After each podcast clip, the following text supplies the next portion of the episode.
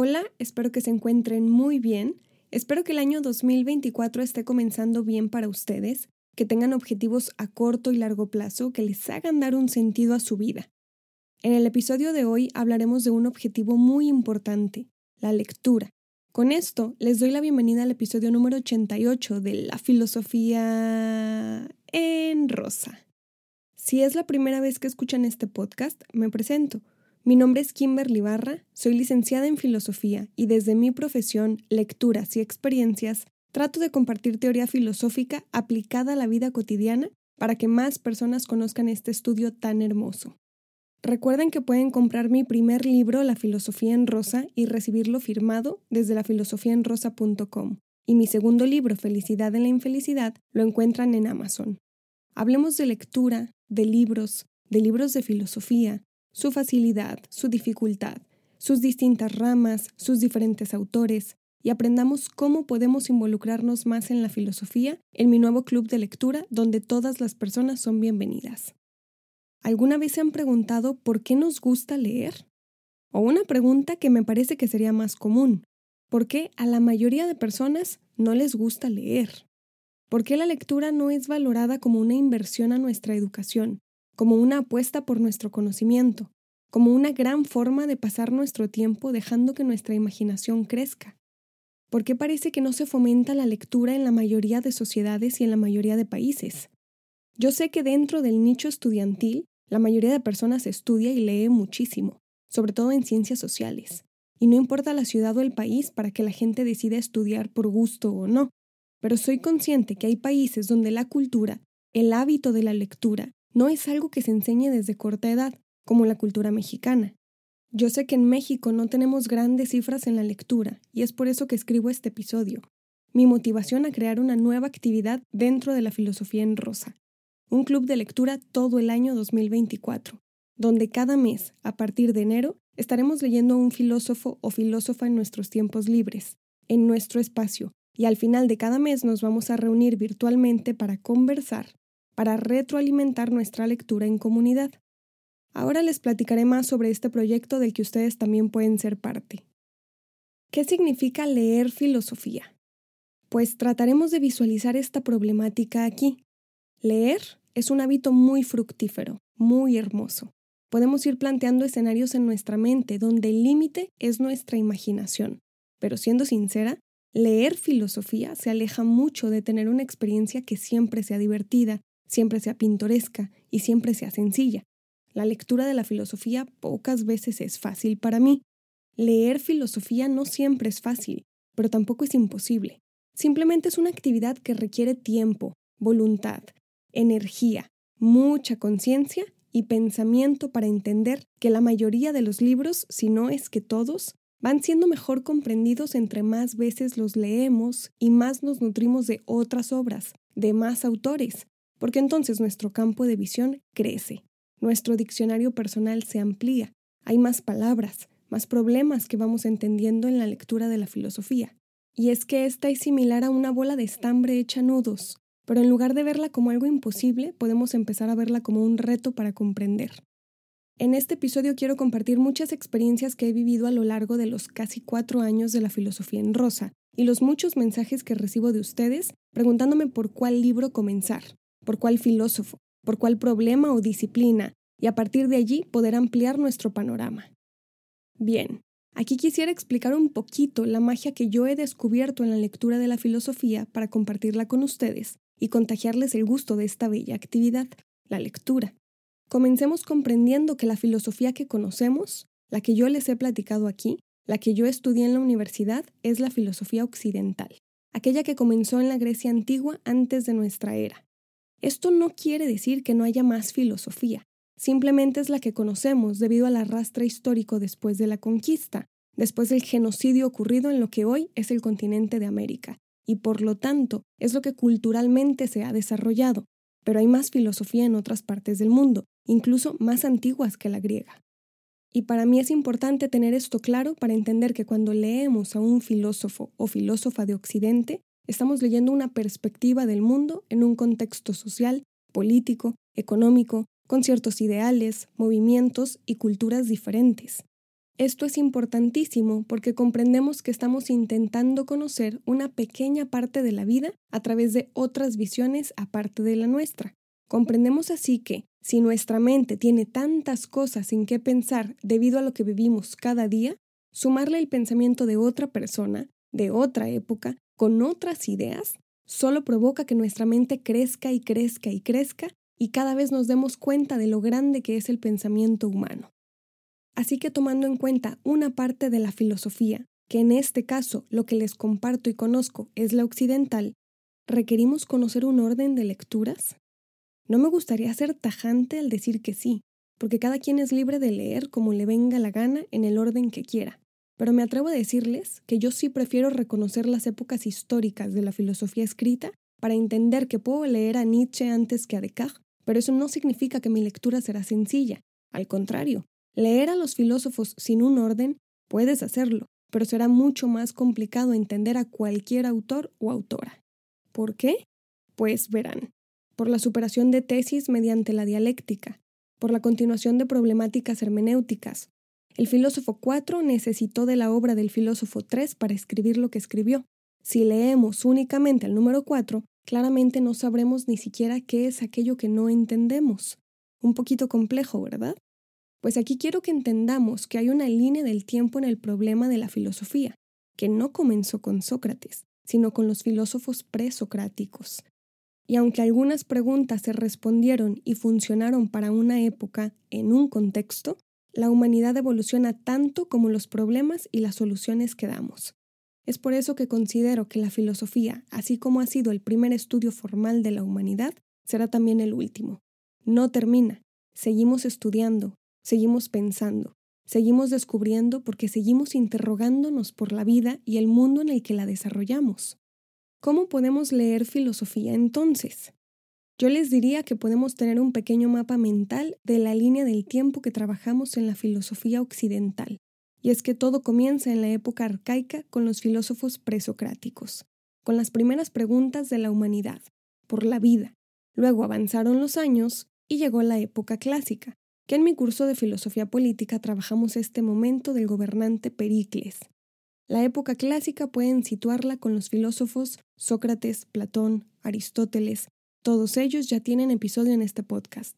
Grandes pensadores que continúan los trabajos y las preguntas de los presocráticos. Después de luchas y peleas llegó el cristianismo. Roma venció a Grecia y aquel imperio comenzó a expandirse llegando a la antigüedad tardía. Aquí vienen nuevos filósofos como Agustín de Hipona, toman la teoría de los clásicos para avanzarla a su contexto y con eso estamos en la Edad Media. Mucha oscuridad, muchos secretos, mucho ejercicio violento del poder, se oculta el papel de la mujer, el oscurantismo se disfraza de la luz cristiana, asesinan a mujeres que quieren pensar, que quieren hacer matemáticas, física, química, filosofía, hay mil maneras de castigar al cuerpo humano y hacer que el alma suplique perdón ante Dios con castigos catastróficos. Ustedes pensarán, wow, la cantidad de escritos filosóficos que pudieron surgir en este momento. En realidad no fueron tantos, y la filosofía que podía estudiarse en ese momento era en la escolástica, que significa filosofía de la escuela cristiana. Tenemos el trabajo de Tomás de Aquino.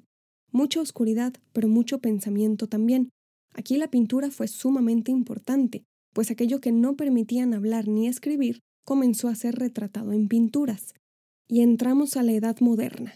Imaginen lo que pasaba por la mente de Nicolás Copérnico, Galileo Galilei, Giordano Bruno, descubriendo la teoría heliocéntrica, aún en contra de las normas que existían en sus ciudades.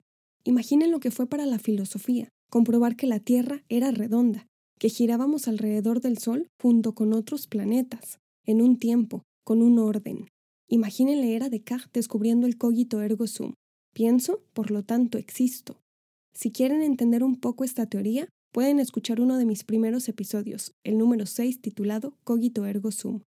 Ante la tesis de Descartes llegaron más filósofos en la modernidad, y no porque estuvieran en su contra, sino que muchos creían que el conocimiento era lo más fascinante de trabajar, y desarrollaban sus ideas en diferentes teorías. Estuvo Baruch Spinoza, Gottfried Leibniz, John Locke, David Hume, filósofos que trabajamos en mi curso particular Introducción a la Historia de la Filosofía. y todo esto que les he platicado nos tiene ya en el siglo XVIII. Immanuel Kant, el gran filósofo del idealismo alemán. Ahora les hago una propuesta. Imaginen que su primer libro para comenzar a estudiar filosofía sea la crítica de la razón pura, o la crítica de la razón práctica, o la fundamentación de la metafísica de las costumbres, todas estas de Kant. Pues, ¿qué vamos a entender de aquello que dice Kant si jamás hemos leído a los presocráticos, si no conocemos la época clásica o la modernidad? ¿Ahora entendemos por qué los filósofos parecen tan complejos? Punto número uno. La gran mayoría sí lo son. Punto número dos. Ahora entendemos que hay una línea histórica que podemos conocer antes de leer. Punto número tres. Sí hay algunos autores más complejos que otros. Luego del idealismo alemán que comenzó con Kant, continuó un idealismo post-kantiano con filósofos como Hegel, Fichte, Schelling, acompañado también del romanticismo alemán. Esto fue durante los siglos XVIII y comienzos del siglo XIX. El pensamiento humano avanzó tanto porque tuvimos a muchísimos filósofos pensando y escribiendo muchas teorías. Está Arthur Schopenhauer, la crítica al sistema económico de Karl Marx. Llegamos a la edad contemporánea, finales del siglo XIX, comienzos del siglo XX. Está Friedrich Nietzsche, ya en el siglo XX Hannah Arendt, Ortega y Gasset, Jean-Paul Sartre, Simone de Beauvoir, Michel Foucault, Rawls, Rorty, Martha Nussbaum. Es que son tantas las mentes geniales de la filosofía que sí importa conocer el orden histórico para saber en dónde estamos detenidas al momento de tener un libro en nuestras manos y poder comenzar a trabajar. Con todo esto expuesto, es por eso que el primer filósofo de nuestro club de lectura 2024 es Platón.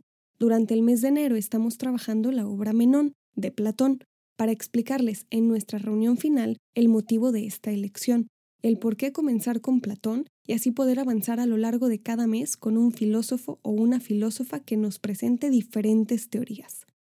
Tendremos al final un año donde ustedes hayan leído al menos 12 libros de filosofía. Está increíble esta forma de estudiar en comunidad. Para este episodio y para nuestro club de lectura hay que saber también que la filosofía no nada más se comprende por una línea del tiempo, sino también por distintas disciplinas filosóficas que comenzaron desde los griegos, la estética, la metafísica, la ética, luego salió la filosofía política, la epistemología, la ontología, la filosofía de la ciencia, de la mente, y es que cada estudio de la filosofía se enfoca en lo que desarrollamos las personas en sociedad.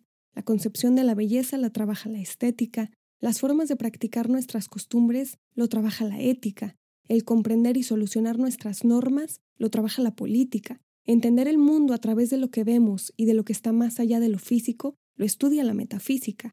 Nuestros diferentes procesos mentales y racionales para llegar al conocimiento le corresponde a la epistemología. Es que no puedo imaginar mi vida sin la filosofía. Jamás se termina de estudiar. Jamás se termina de aprender cosas cuando abrimos un libro y nos adentramos a una mente diferente a la nuestra. Y es que ¿Qué pasa en nuestro pensamiento y en nuestra vida cuando leemos filosofía? Entendemos que se estudia por gusto, no por obligación de nuestro sistema para disciplinarnos. Descubrimos que la filosofía es para aquella persona que quiere conocer, que quiere entender, que quiere comprender y no simplemente memorizar nombres y fechas. Salimos de nuestra caverna personal, nuestra mente ve cosas nuevas, simpatizamos con otras personas, comprendemos que alguien que piensa y actúa diferente a nuestra persona tiene otras circunstancias de vida y podemos escuchar. Leer filosofía abre tanto tu mente que no he descubierto que luego de eso exista algo que tenga la suficiente capacidad para cerrarla. La filosofía es una llave que abre una puerta que no puede volver a cerrarse. En la Feria Internacional del Libro de Guadalajara 2023, donde tuve la oportunidad de presentar mi primer libro, La filosofía en rosa, compartí con el público que me preguntó qué había cambiado la filosofía en mi vida. Lo comparto ahora con ustedes. La filosofía me enseñó que la lectura nos da libertad, una libertad metafísica que nada ni nadie te puede quitar. Y claro, la filosofía hace mentes muy críticas que siempre se están preguntando cosas, cosas que usualmente se joden al sistema dominante y por eso nos juzgan tanto de ser personas inútiles en el mundo.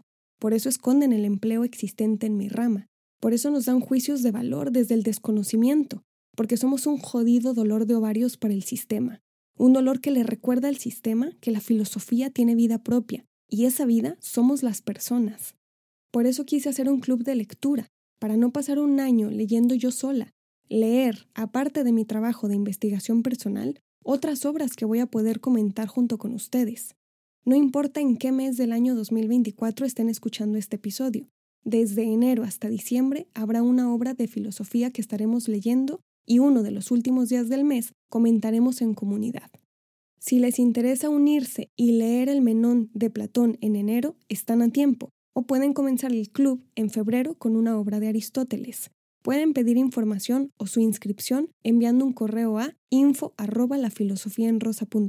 y alguien del equipo les responderá con mucho gusto para darles la bienvenida.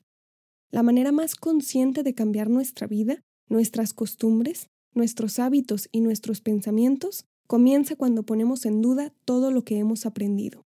Y para eso podemos cultivarnos leyendo, conversando nuestras lecturas. Así que toda persona es bienvenida al Club de Lectura de la Filosofía en Rosa. Terminaré el episodio 88 agradeciendo que estén conmigo este 2024. Vamos por cuatro años de este podcast, así que a seguir compartiendo esto con más personas. Recuerden que pueden comprar mi libro La filosofía en rosa y sus cursos particulares Introducción a la historia de la filosofía y Filosofía política en lafilosofiaenrosa.com. Pueden comprar mi segundo libro Felicidad en la infelicidad en Amazon y pueden encontrarme en las redes sociales Instagram, Facebook y TikTok con el nombre del canal. Saben que pronto habrá un nuevo episodio con un nuevo tema para compartirles la filosofía como a mí me gusta. Soy Kimberly Barra y esto es La filosofía en rosa.